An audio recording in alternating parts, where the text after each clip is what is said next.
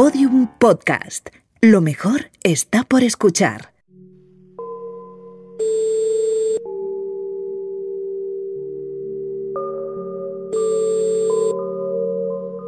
Sí, dime. Hola, Guachito. Sí, Juanchito, dime. ¿Qué te voy a decir? ¿En qué zona estás tú? Eh, yo estoy por el centro. ¿Por el centro, más o menos? ¿Por Eh, Plaza España? ¿Por, Eh, eh, sí, por ahí, por ahí. por ahí, Plaza España? Ok. Entonces, este, nada, dentro de uno, una, una hora están contigo. Ok. Vale, vale. Eh, ¿Qué más te iba a decir? Eh, ¿Qué más te iba a decir? Nada, una hora están contigo. Ok, yo les digo que vayan para, para el centro y... Vale, pues o que, nada, o que Juanchito. digan dónde están y yo me acerco. No, tranquilo, porque ellos entran, entran, ellos vi- vienen, vienen por abajo, giran a la izquierda, ah, a ellos les queda bien el centro. Mm, Vale, Les queda eh, perfecto el centro. ok. Una horita te están llamando. En una hora, vale. Más o menos, ahorita te están, te están llamando, ¿ok? Vale, Juanchito. Hasta luego, pasito. Venga, hasta luego. Esto que escuchas es algo más que una conversación telefónica. Se trata de una grabación realizada por la Guardia Civil en el año 2006 en colaboración con la policía italiana. Las voces que se escuchan son las de dos presuntos narcotraficantes que planean la entrega de una importante cantidad de droga en Roma. El primer hombre ha llamado al segundo para quedar dentro de una hora en el centro de la ciudad. Ah, a ellos les queda bien el centro. Mm, Vale, Les queda eh, perfecto el centro. ok. Una horita te están llamando. En una hora, vale. Más o menos, ahorita te están, te están llamando, ¿ok? Vale, Juanchito. La policía ha intervenido sus teléfonos porque lleva tiempo siguiendo los pasos de una organización mafiosa que trafica con cocaína a gran escala y la lleva desde Sudamérica a Italia pasando por España. La persona que recibe la llamada, según las investigaciones, es Óscar Sánchez Fernández, un ciudadano español de 44 años que trabaja como lavacoches en Mongat, una pequeña localidad en la provincia de Barcelona. Finalmente, tras meses de seguimiento de esta banda, el 5 de julio de 2011, la Guardia Civil se presenta en el autolavado de Mongat y detiene a Óscar Sánchez. Básicamente, eh, Oscar Sánchez lo que le pasa es que en 2011 eh, va a la Guardia Civil, se lo lleva del autolavado, está un mes en Madrid y luego con una euroorden lo envían a Italia. Eh, lo juzgan a toda velocidad usando una prueba, que su voz consta como presente en las grabaciones de un gran narco, un narco que había llevado centenares de kilos de cocaína de Colombia a Nápoles pasando por teóricamente por España. La voz que escucháis es la del periodista Miguel. Catanzaro, que siguió el caso de Óscar Sánchez. Enseguida os contaremos cómo se implicó Miquel en esta historia, pero de momento vamos a quedarnos con cómo se resolvió esta operación policial. Tras la euroorden, un juez italiano, eh, bueno, pues estudia el caso y el abogado de Óscar Sánchez sostiene que la voz de su cliente eh, no es la que aparece en las grabaciones.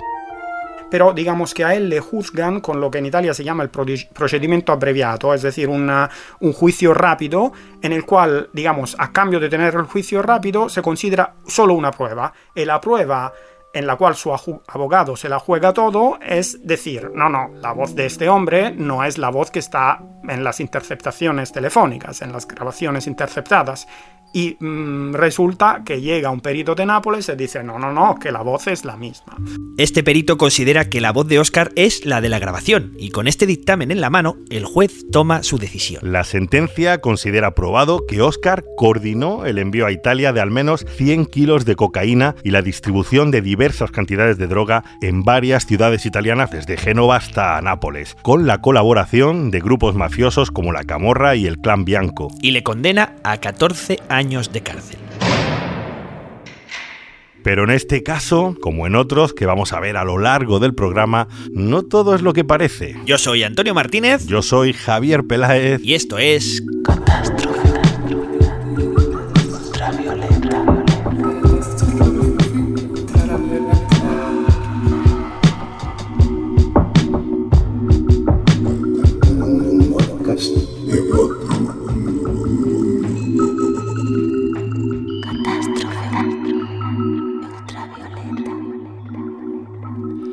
Bienvenidos a Catástrofe Ultravioleta, un programa de Podium Podcast con la colaboración de la Cátedra de Cultura Científica de la Universidad del País Vasco y de la Fundación Euskampus. En el programa de hoy vamos a hablar de la voz, de la importancia que tiene en nuestra identidad y de las posibilidades, algunas buenas y otras no tan buenas, que está abriendo la tecnología. Pero bueno, eh, vamos a hacer memoria. Nos habíamos quedado en la entrada de Óscar Sánchez en prisión, en una prisión italiana, es. para cumplir una pena de 14 años eh, por narcotráfico.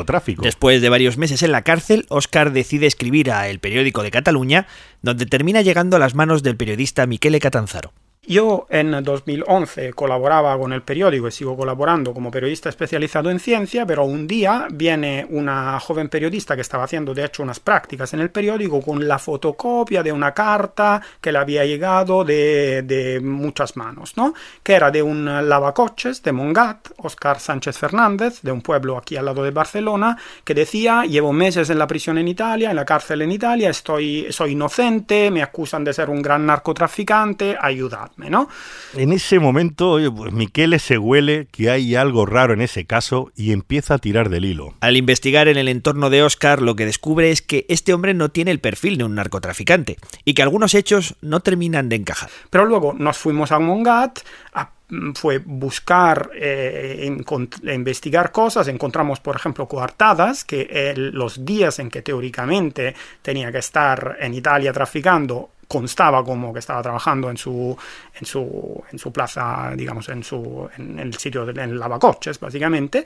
Eh, y luego eh, yo entré en contacto con su abogado y conseguí las grabaciones. Michele consigue las grabaciones de las llamadas por las que el juez italiano eh, había condenado a Oscar y también consigue la grabación que ha utilizado el perito italiano, eh, Roberto Porto, para decidir que existe una coincidencia. Entonces nosotros conseguimos estas grabaciones y la primera cosa que nos llama muchísimo la atención es que el acento de Oscar es el típico acento de una persona de origen del sur de España que vive en el extrarradio de Barcelona, mientras el acento de la persona que está en, la- en las grabaciones es un acento claramente latinoamericano. Como veis, a estas alturas hay un montón de dudas sobre las pruebas que han llevado a Óscar Sánchez a la cárcel. La policía tiene evidencias de que ha circulado por varios lugares de Italia donde él dice no haber estado nunca, pero sin embargo ha quedado constancia de que ha pasado por allí con su DNI. Y la policía dice también que ha grabado esas conversaciones en un teléfono que compró con ese DNI.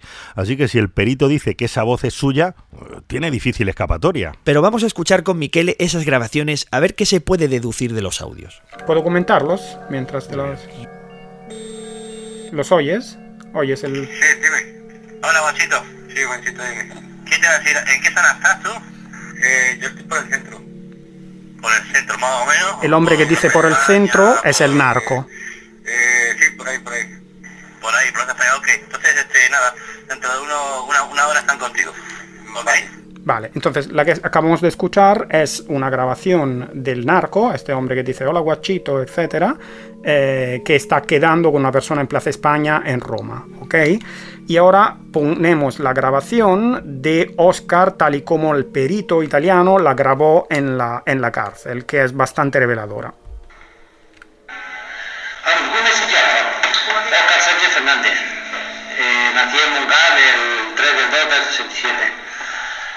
Trabajo lavando coches el lavado a Mongal eh, de lunes a domingo.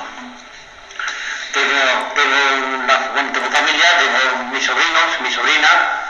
Bueno, es decir, aquí se empiezan a notar unas cuantas cosas, ¿no? Es decir, una dif- a, a lo mejor las voces son parecidas, pero el acento es bastante claramente un acento latinoamericano versus un acento peninsular. Y luego también se nota una cosa importante, la calidad de la grabación es muy distinta. La investigación de Michele y sus compañeros empieza a mostrar demasiados cabos sueltos. La grabación del perito italiano, como habéis visto, es muy precaria y parece que no ha tenido en cuenta algunos matices, como el acento de los hablantes. Así que deciden consultar con otros peritos lingüistas. Yo me llamo Nuria Gabaldá eh, soy doctora en lingüística forense y yo, bueno, en el momento en el que surgió el caso de Óscar Sánchez, yo trabajaba para el, el, que era entonces el Laboratorio de Lingüística Forense de la Universidad Pompeu Fabra en Barcelona. En este punto, la cosa empieza a animarse, empieza a participar eh, más gente en la investigación y el caso cobra protagonismo con la denuncia de los reporteros del periódico. Bueno, el caso llega a través de los, de los periodistas del periódico que estaban trabajando en este caso eh, entonces contactan con nuestro laboratorio, que en, aquel momento era el, único laboratorio que, existe, que existía de lingüística forense. Y nada, mm, o sea, nos contaron el caso, entonces en ese momento Oscar ya llevaba unos meses en Italia, en la prisión, en Nápoles y entonces lo que hicimos fue trasladarnos a Nápoles para realizar una grabación, digamos, in situ. Como ves, Nuria no solo recibe el caso, sino que comienza un segundo peritaje que podrá ser utilizado por el abogado de Oscar en su defensa. Porque la grabación, lo que denominamos eh, indubitada, que es la que no, no podemos poner en duda, digamos, la grabación real de Oscar, la de verdad, la que se había hecho en su momento para el primer peritaje que se hizo eh, era de muy mala calidad, era, era, o sea, era horrible, no se podía analizar. Entonces necesitábamos otra grabación. Y lo primero que hicimos fue pues, ir allí y grabar a Oscar, grabar su voz. Y para eso debían entrar en la cárcel. Bueno, eh, a ver, visitar una prisión. Visitar una prisión ya en general es una experiencia un poco desagradable. Visitar una prisión como la de Nápoles. Eh, pues aún más. Y entonces ver a una persona que está ahí, que, y además está ahí de manera injusta, pues es una experiencia pues, pues, eh, pues que te toca, ¿no? Y bueno, pues nada. Y de hecho cuando vimos a Oscar, él estaba tranquilo. En ese momento me acuerdo que tenía un, tenía un, resfriado y, de hecho la voz quedó un poco así nasalizada por el resfriado, ¿no? Y, pero bueno, él estaba, él estaba tranquilo. Eh, lo que nosotros pudimos ver que estaba tranquilo, yo me imagino que lo debía estar pasando fatal. Y ahora os traemos una exclusiva. Este es un fragmento de la grabación que hizo Nuria Gabaldá a Óscar Sánchez en la cárcel. Hay faena, pero tampoco como años atrás que había mucha gente que venía a lavar el coche, ahora no. Ahora la gente, la propina te echan monedas falsas y tornillos, ¿sabes lo que es un tornillo y arantela de esos sí, sí, sí. Cuando contamos el bote, oh, una moneda, por lo menos cuatro o cinco monedas falsas, ¿eh? Claro, no. Hay un bote que no miramos, que nos echa la gente. A veces te lo dan la mano, ¿no? Te lo dan la mano, pero tú tampoco lo miras, ¿no? Te lo dan la mano y lo echa directamente. Y luego cuando empieza a contar, ah, mira. Sí, sí, sí.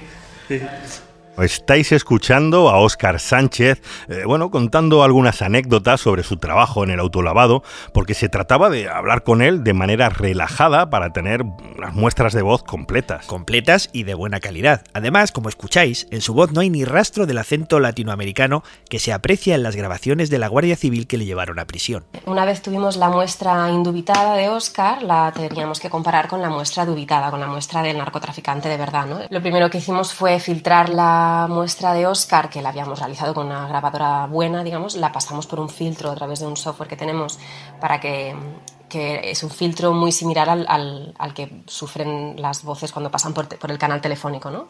Entonces, para poder comparar una, para poder tener dos muestras comparables. Entonces, lo, hicimos la comparación, miramos eh, rasgos, digamos, de, dependientes de la voz y de su laringe, ¿no? pues de las cuerdas vocales, lo que denominamos frecuencia fundamental, que es derivado de, su anatomía de la laringe, eh, luego también de em, pues, las vocales y consonantes, las vocales y consonantes que, utilizaba, digamos las propiedades más acústicas, eh, y luego también miramos rasgos, pues eso, ¿no? lingüísticos, sobre todo determinados por el dialecto y, constatamos que eran dos dialectos muy diferentes. El narcotraficante tenía un dialecto de Uruguay y eh, Oscar tiene un dialecto, pues digamos, de español peninsular con toques, eh, con toques del andaluz, porque sus padres eran andaluces, aunque él eh, nació aquí en España, creo, sus padres eran andaluces, entonces, bueno, digamos que su dialecto estaba muy tocado por rasgos andaluces, ¿no? Esto quiere decir que el perito que había indicado que las dos voces, eh, la de Oscar y la de la grabación, eran la misma,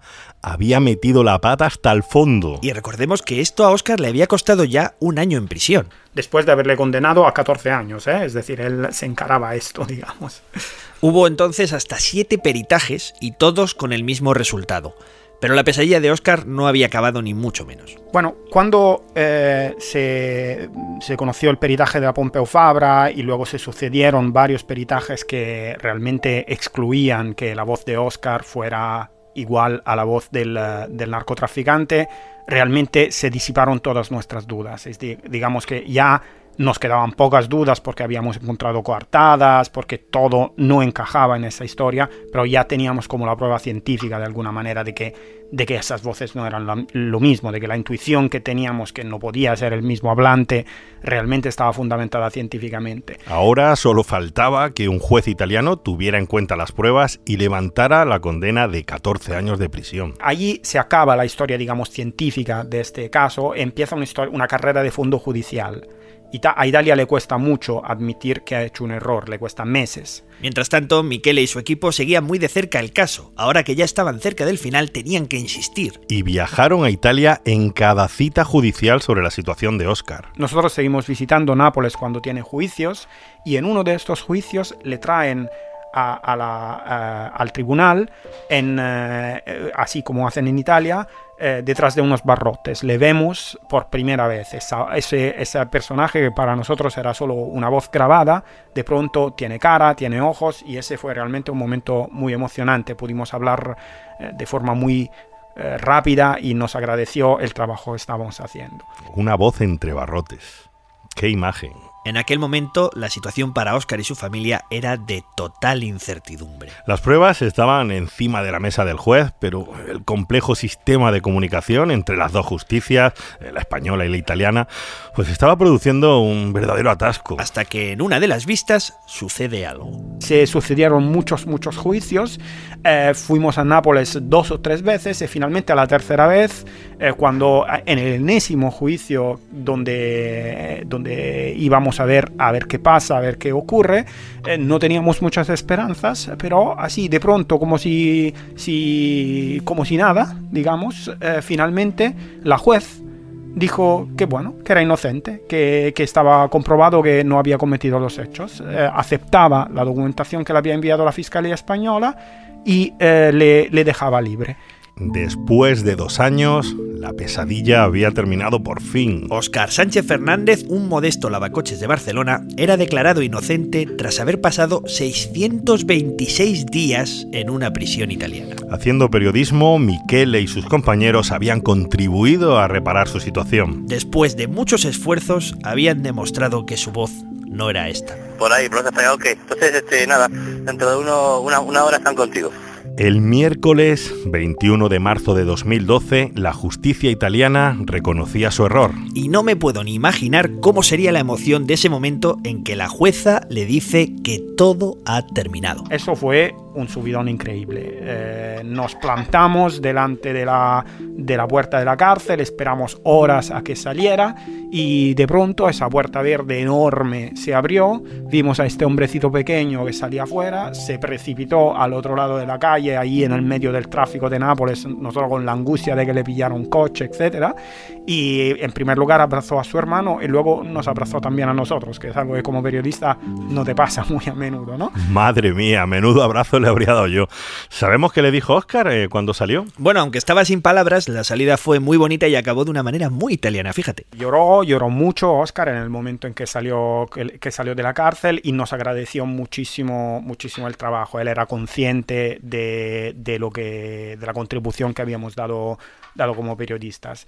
Y es una persona muy sencilla, Oscar, muy simpática además. Y, y, lo primero que hicimos fue irnos allí al lado de una cárcel a comernos una pizza. una pizza. Y nos comimos una pizza juntos y...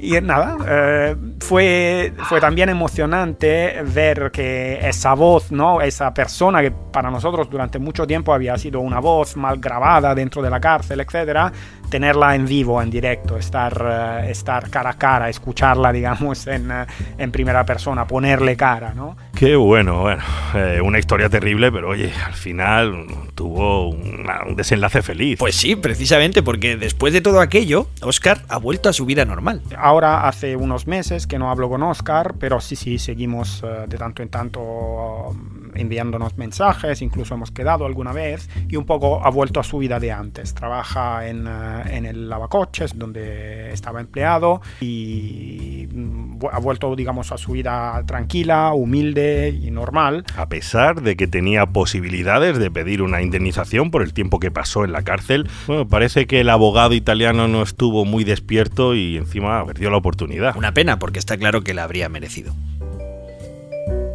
Estás escuchando Catástrofe Ultravioleta. Un podcast de otro mundo. ¿Qué más quieres?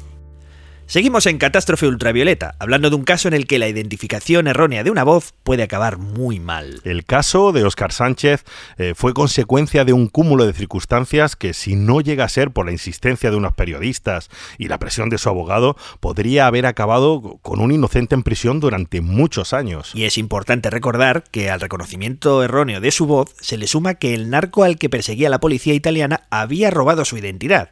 Óscar había descuidado su DNI y en algún momento ese documento fue clonado por la mafia. A partir de ahí empezó una espiral que le llevó a la cárcel siendo inocente. Eh, estuvo casi dos años en la cárcel eh, por, por un, error, un error judicial. Bueno, eh, en primer lugar, digamos, hubo un error por su parte, un error ingenuo, pero sí que lo hubo. Es decir, él eh, cedió su DNI a una amiga, eh, teóricamente porque le servía para que unos sin papeles podrían hacer un trámite, pero luego este DNI acabó en manos del narco. Y la policía italiana eh, cayó en la trampa, es decir, se creyó que efectivamente ese narco que tenían interceptado y que estaban siguiendo eh, correspondía a la persona cuyo nombre y cara salía en el DNI. Eh, y deshacer, luego hubo, digamos, el grave problema de que a estas pesquisas, a esta investigación, se añadió un peritaje equivocado, peritaje que identificó su voz con la con la del, del narco. Y mm, este cúmulo de hecho hizo que, junto con la lentitud de la justicia, digamos, el mecanismo de la justicia, especialmente en Italia, hizo que para deshacer este entuerto eh, se tardaron casi dos años. Dos años de prisión injusta, dos años de, de acoso en una cárcel sobrepoblada y mal gestionada. Y, y, bueno, y un, una gran injusticia, un grave error judicial. Y un par de detalles más sobre su caso. El verdadero narcotraficante, la voz de la uh -huh. grabación telefónica del principio, era un uruguayo llamado Marcelo Roberto Marín, experto en utilizar identidades falsas para delinquir. El día de 2010 en el que detienen a Oscar en aquel autolavado, el uruguayo ya llevaba seis meses preso en una cárcel de Las Palmas, detenido por la policía española por tráfico de drogas y por falsificación de documentos. Y aquí el pobre Oscar tuvo otro golpe de mala suerte. Entre los documentos falsos que encontraron en posesión de este traficante había carnés italianos de conducir y varios documentos de identidad falsos, pero el de Oscar no estaba, así que nadie de la policía podía atar cabos. Pero como dice Michele, no hubo solo un poco de imprudencia y mala suerte, sino que fue un ejemplo de que un mal peritaje eh, puede producir consecuencias terribles. Y de que en casos de lingüística es fundamental conocer la lengua del hablante. Desde el punto de vista científico fue un despropósito desde el primer momento, porque ese caso no era un caso, es decir, las dos voces eran tan diferentes que si esto hubiera pasado aquí, mmm, ya ni tan solo hubiera llegado a ningún sitio. Es decir, mmm, o sea, ya a simple vista o a simple oída, las dos voces eh, pertenecían a dos dialectos del español totalmente diferentes y, era obvio que además eh, Oscar ni tan solo sabía hablar italiano en su momento. O sea, bueno, y total, que o sea, lo primero que nos llama la atención es eso, es cómo puede estar pasando esto cuando es tan obvio que estas dos voces son tan diferentes a simple vista. ¿no? Nosotros lo que hicimos fue dar, digamos, eh, argumentos científicos para mmm, demostrar que las dos voces eran totalmente diferentes. Y esa es una de las lecciones que deja este caso, que el reconocimiento de voz es aún un tema muy controvertido en casos judiciales. La voz eh, es eh, una, una, herramienta que se usa, usa en los tribunales, eh, como se podría utilizar, por ejemplo, la huella dactilar o el ADN, pero por ejemplo, huella dactilar y ADN son técnicas que están muy comprobadas, muy consolidadas, que también a veces fallan, pero se sabe muy bien cómo gestionarla, pero la voz forma parte de esa cola larga de técnicas forenses que van desde el análisis de la pisada, el análisis del pelo que se deja en, la, en, en- en el escenario del crimen, etcétera, que tienen una base científica muy discutible, que habría que utilizarlas con mucho cuidado. De hecho, después de que liberaran a Oscar, Michele decidió seguir tirando del hilo y ver si se estaban produciendo más errores judiciales como aquel. Inició el proyecto Hearing Voices, uno de los trabajos por el cual le distinguirían en 2016 como el escritor científico del año en la Unión Europea. Cuando acabó ese caso judicial, que fue un caso muy importante, duró mucho tiempo, etcétera, acabó con la absolución de la persona, en parte gracias también a nuestras pruebas, cuando acabó me quedó el gusanillo de decir, a ver, ¿es un caso aislado o aquí hay un problema más general? Y sí, sí, luego la investigación que organicé con estas personas reveló que había muchísimos problemas, había muchísimos casos controvertidos, nosotros identificamos una treintena de casos controvertidos y, y, mm, y razones, digamos, para preocuparse. Durante la investigación, Michele se dio cuenta de que existen dos tribus entre los peritos que hacen las pruebas forenses de voz. Por un lado están los lingüistas y por otro los ingenieros. Y en casos como el de Oscar se demuestra la importancia de la lingüística forense porque cada hablante tiene registros propios que permiten identificar su voz. Cada persona utiliza la lengua de manera muy particular. O sea, tenemos rasgos comunes que nos definen como comunidad lingüística, ¿no? Pero además hay diferencias entre hablantes de la misma comunidad lingüística que solo son explicables pues, por ese uso particular de la lengua que tenemos cada uno. De hecho, se han hecho, se han hecho estudios entre gemelos idénticos, pues que tienen los mismos padres, que tienen la misma, mm, digamos, genética, que han crecido en el mismo sitio, que han, ido a la misma escuela y finalmente se, se determina que en, en una eh, edad adulta pues utilizan la lengua de manera particular, aunque sean súper gemelos y súper iguales, ¿no? Sin embargo, en la sociedad y entre los jueces ha calado una idea falsa que hemos visto muchas veces en la ficción, la de que basta con las características físicas o morfológicas de una voz para reconocer a quién pertenece. Una técnica que se ha quedado ya obsoleta y que se llamaba voice print. Bueno, el, el tema de la, de la huella de voz, ¿no? El voice print este que, que estaba muy en auge en los años 50 y tal. Muchos estudios, muchísimos estudios, ya esto ya está, digamos, descartado, en el sentido de que tú, tú puedes plasmar tu voz en un gráfico, ¿no? Lo que se llama espectrograma. Pero si tú repites dos palabras, una detrás de otra, y las miras en el espectrograma, nunca van a ser exactamente igual. ¿Por qué? Porque la lengua es variable, siempre varía. A muchos les sonará haberlo visto en alguna serie, es ese momento en el que el técnico y el policía están sentados delante del ordenador mirando una gráfica y se encuentran una coincidencia y concluyen que esa es la misma voz del autor de los hechos. El agente del servicio secreto dijo, tengo una cinta que deben escuchar. Oímos la grabación durante unos 30 segundos y fue horrible. En el fondo, yo sabía que era la voz de Lori. Apágalo, por favor. Eso se llama efecto CSI, ¿no? Eso es totalmente mentira, o sea, además es mentira y además es crea una confusión total, porque luego te vienen casos y dicen, yo no, yo que, yo creo que me hagas lo de CSI. Y dices, no, es que lo de CSI es una mentira y no te lo puedes creer y es imposible hacer eso, no se puede, porque la lengua es variable, no es como el ADN, que sí que tienes esos casos de, es un match, ¿no? Vale, La moraleja que nos deja el caso de Oscar es que reconocer una voz todavía no es tan sencillo. Todo el mundo ha tenido esa experiencia de que alguien te llama de atrás y tú enseguida reconoces que es tu amigo, es o tu compañera de clase o tu hermano o lo que sea, digamos, ¿no? Entonces es muy intuitivo pensar, bueno, un experto, por ejemplo, debería ser capaz de escuchar a una grabación, supongamos de un narcotraficante, y escuchar a una persona en la prisión y ser capaz, capaz de decir son la misma persona, es la misma voz o no.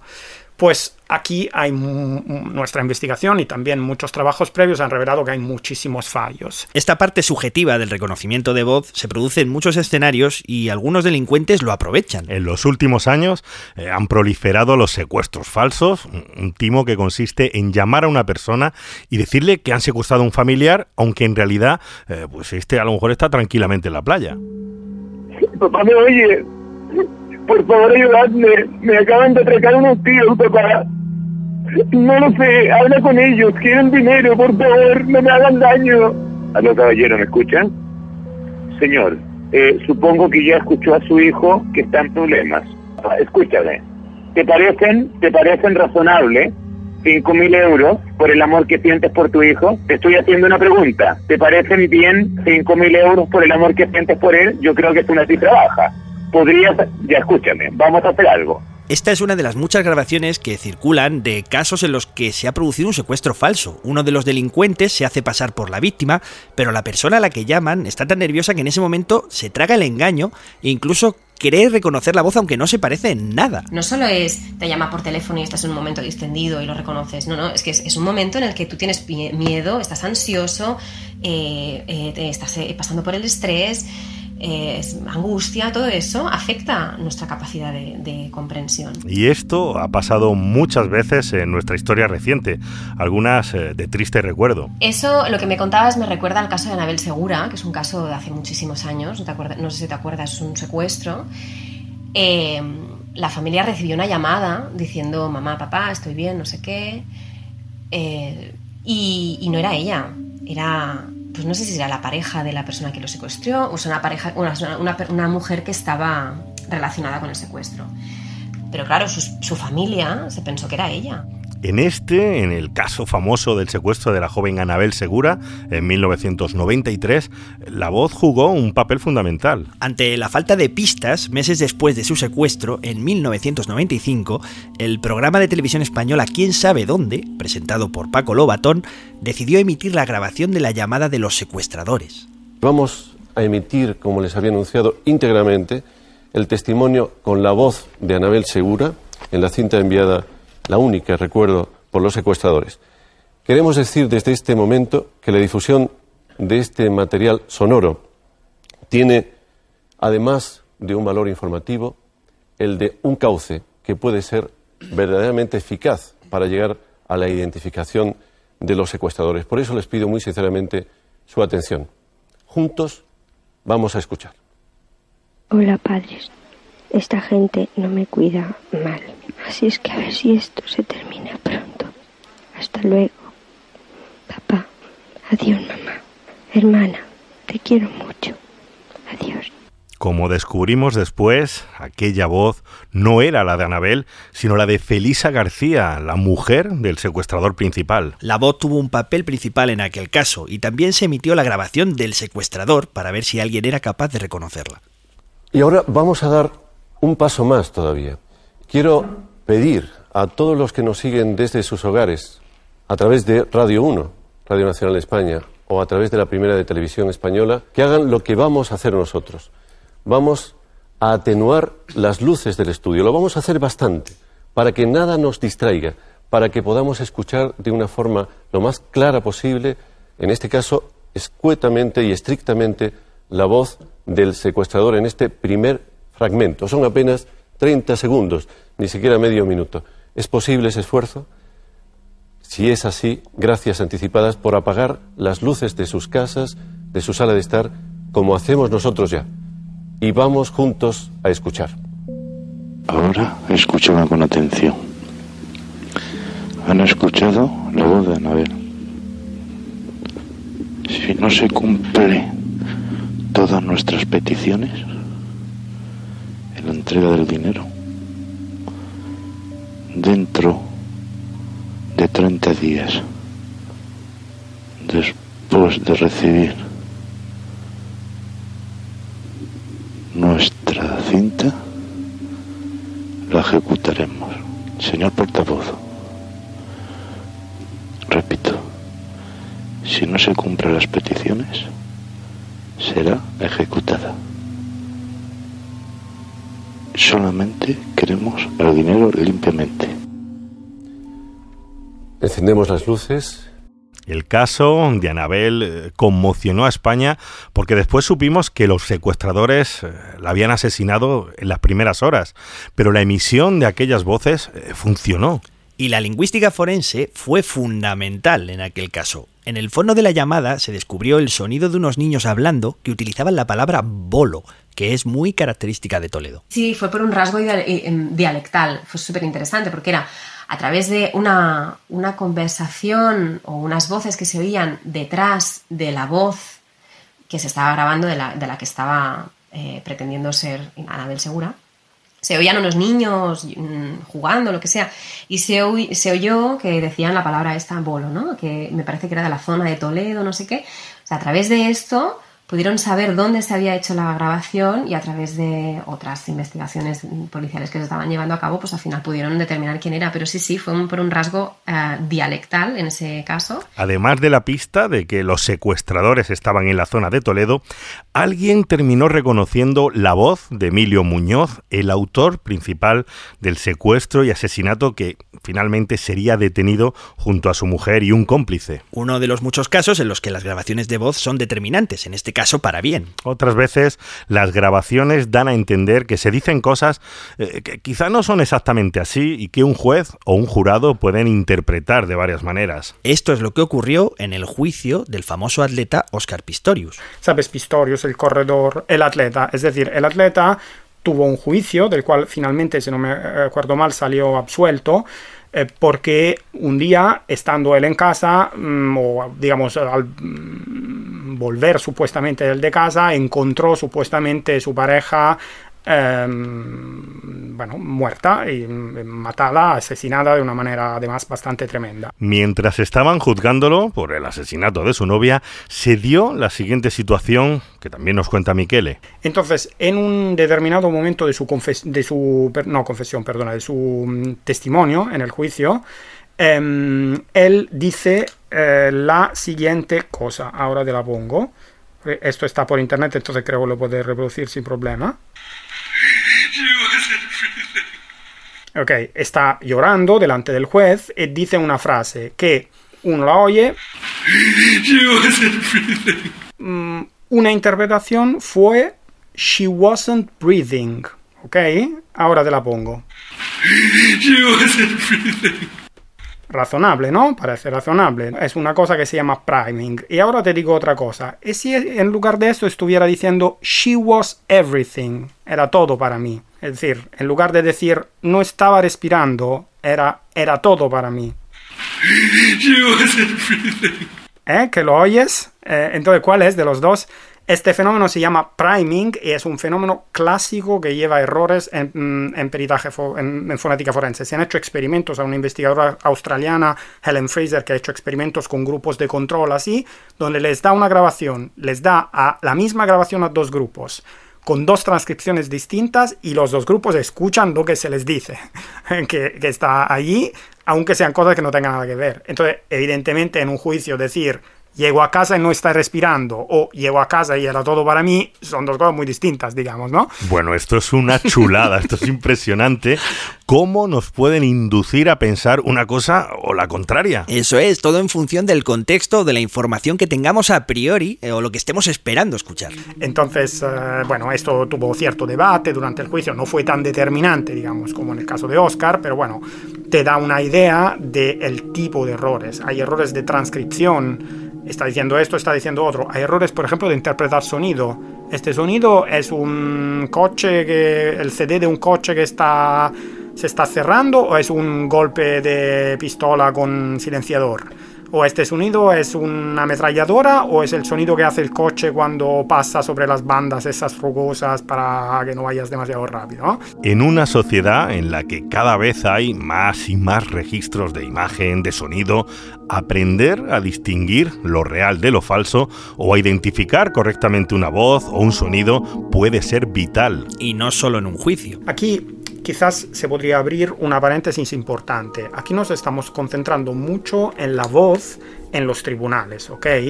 Pero hay muchísimo más que esto. Es decir, la voz es un marcador biométrico que se está usando en muchísimos uh, contextos. Nuestras voces están siendo registradas y almacenadas por grandes compañías tecnológicas y forman parte también de algunos de los sistemas de seguridad. Grandes empresas que se dedican a suministrar programas de reconocimiento de voz para poder operar con seguridad por teléfono con un banco, una compañía telefónica o cualquier otro tipo de servicio. Luego está todo el tema de la seguridad del banco. Esa, esa letanía que te hacen decir, eh, de preguntas que te hacen hacer al principio de la llamada cuando llamas a un contestador automático, esto de los bancos, antes de ponerte con un operador. Me consta que también sirve en algunos casos, en ciertos contextos, para que tu voz se compare con una base de datos de defraudadores y si hay una compatibilidad, que se te envíe por un canal especial donde se te hagan unos controles extras. Y está la domótica, imagínate. Em, coches eh, guiados con voz por personas con discapacidad. Es decir, estamos hablando de un espectro de aplicaciones de la voz enorme, digamos, donde evidentemente todas estas uh, cautelas, digamos, estas reflexiones hay que hacerlas, digamos. Esto abre una posibilidad mm, siniestra. Si alguien se hace con tu voz, podría poner en marcha eh, tu coche, encender las luces de la casa, apagar tu alarma. O hacerse pasar por ti para hacer una transferencia bancaria. Ya ahora hay software que permite un nivel de manipulación de la voz y de acoplamiento de la voz con la imagen, etcétera, eh, muy profundo que permite un deepfake, un deepfake básicamente, ¿ok? La palabra deepfake, eh, la Fundeu recomienda llamar vídeos ultrafalsos, bueno, pues deepfake se refiere a estas grabaciones eh, alteradas digitalmente que permiten suplantar la imagen o la voz de una persona y a menudo un personaje público. Hemos visto muchos ejemplos recientes, pero las posibilidades son cada vez más amplias. Todo el mundo ha visto esos vídeos que hay por internet donde se ve un digamos, una inteligencia artificial que simula, qué sé la cara de Bush padre diciendo algo que ha dicho Obama, ¿ok? Y con la voz de Bush padre. Eh, es decir, que esto es un problema, empieza a ser un problema grave, porque, por ejemplo, para documentar, qué sé yo, abusos de derechos humanos en una esquina perdida del mundo, se están usando eh, mm, grabaciones, no solo vídeo, pero también audio, que aparecen allí en redes sociales y uno podría imaginarse agentes maliciosos eh, eh, cargando grabaciones eh, manipuladas, digamos. Es decir, que sí, sí, yo creo que es absolutamente... añade un nivel de complejidad, digamos. La cuestión es, ¿podremos distinguir lo real de lo falso? Y lo que es más importante, ¿podrán hacerlo los forenses lingüísticos? Esto es lo que piensa Nuria Gabalda. Yo tengo la esperanza de que sí que se pueda encontrar. Lo que pasa es que en ese momento que tú oyes esa voz, no, tú no estás analizando con espectrogramas y no sabes que no es esa persona. O sea, se necesita mucho tiempo de análisis como para poder comparar las voces y determinar si realmente una es, es falsa y la otra es verdadera. Pero, pero me da miedo, sí, sí, porque, porque es que no solo ponen la cara de la persona, sino también la, la voz y, y puedes, y, la, y, sí, sí, hacen que diga cualquier cosa, sí, sí, sí. Por eso, lo que nos estamos preguntando ahora todos es, ¿qué pasa si alguien te roba la voz. Las cosas van tan deprisa que mientras preparábamos este programa, la pregunta dejó de ser si esto puede suceder, porque de hecho ya ha sucedido. El primer fraude de este tipo ocurrió en marzo de 2019 y unos meses después lo contó en exclusiva el diario The Wall Street Journal. Una empresa alemana y su filial británica fueron las primeras víctimas de un fraude cometido con un programa de síntesis de voz artificial que se hacía pasar por uno de sus directivos. La cosa fue tal que así. Es eh, viernes por la tarde en las oficinas de una empresa en Reino Unido, la filial de una gran compañía energética alemana. Un ejecutivo, al que vamos a llamar Michael Smith, recibe una llamada de teléfono. Sí, aquí Michael Smith, dígame. Buenas tardes, señor Smith. Soy Johannes Müller, de la central de Berlín. Le llamo porque necesito que haga una gestión rápida. Estamos ante una emergencia. La persona al otro lado del teléfono eh, tiene un acento alemán y es uno de los jefes de la empresa en Berlín. Eh, está muy agitado porque al parecer ha habido un error de contabilidad y no se ha transferido un pago a un cliente. Eh, Michael debe hacer la transferencia de manera inmediata. Escuche atentamente y anote la siguiente cuenta para la transferencia. Es muy importante. 0, 4, 2, 8, 1, 5, 7. Y Michael obedece. Michael Smith, de la filial británica, acaba de hacer una transferencia de 220.000 euros a una cuenta en Hungría. En principio no sospecha nada, pero al lunes siguiente el teléfono suena otra vez. Sí. Señor Smith, soy Johannes Müller, de Berlín. Necesito que haga otra transferencia urgente. es muy importante. Esta vez, el ejecutivo británico encuentra algo sospechoso. Le pide a Mueller que vuelva a llamar en un rato y decide hacer una comprobación. Mientras tanto, coge el teléfono y marca el número de Johannes Müller en Berlín.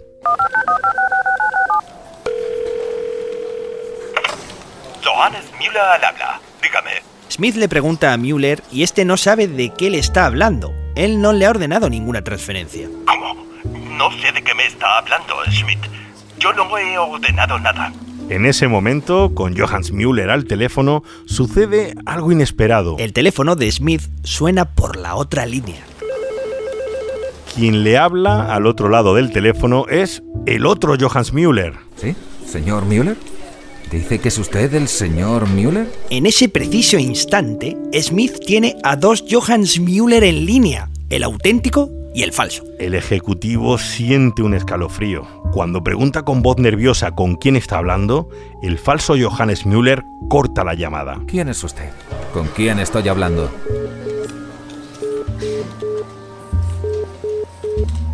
Es entonces cuando Smith comprende que ha transferido 220.000 euros a un impostor.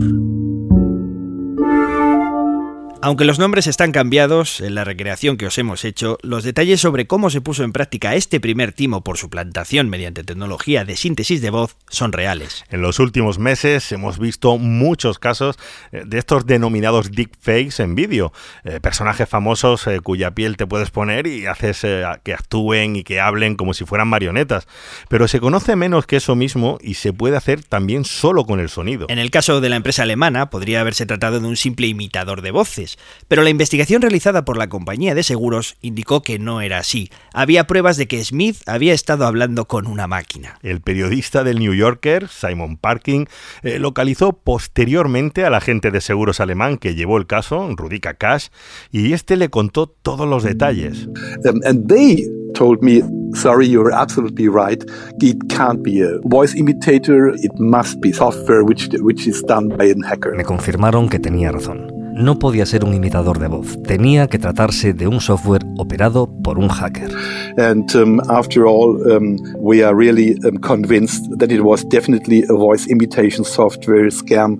So uh, something like deepfake audio scam. Estamos convencidos de que se trató de una estafa con software de imitación vocal. Un timo usando deepfake de voz. El perito del seguro habló con los hackers que la compañía tiene contratados como consultores y le aseguraron que había pruebas de que era un software de imitación de voz. Es decir, alguien al otro lado de la línea iba tecleando texto y el programa lo transformaba en la voz del directivo de esa empresa en Alemania. Y lo inquietante es justo eso, que alguien pueda poner en tu boca o en la de otros cosas que nunca has dicho o que nunca dirías. ¿Te imaginas, Javi? Soy Javier Peláez y me encanta la coliflor.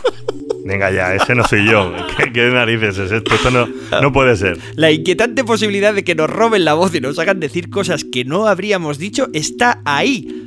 Pero eso lo abordaremos en profundidad en el próximo episodio. No, espérate, espérate, no me puedes dejar. Sigo diciendo que tú tienes mi voz. Aguanta, en el próximo episodio te cuento los detalles. Esto ha sido Catástrofe Ultravioleta. Gracias por habernos acompañado. Y a los mandos, en la edición, ambientación y banda sonora original estuvo el catastrófico Javi Álvarez. Aloha, chavalada. Yo soy Antonio Martínez. Yo soy Javier Peláez. Hasta luego. Adiós.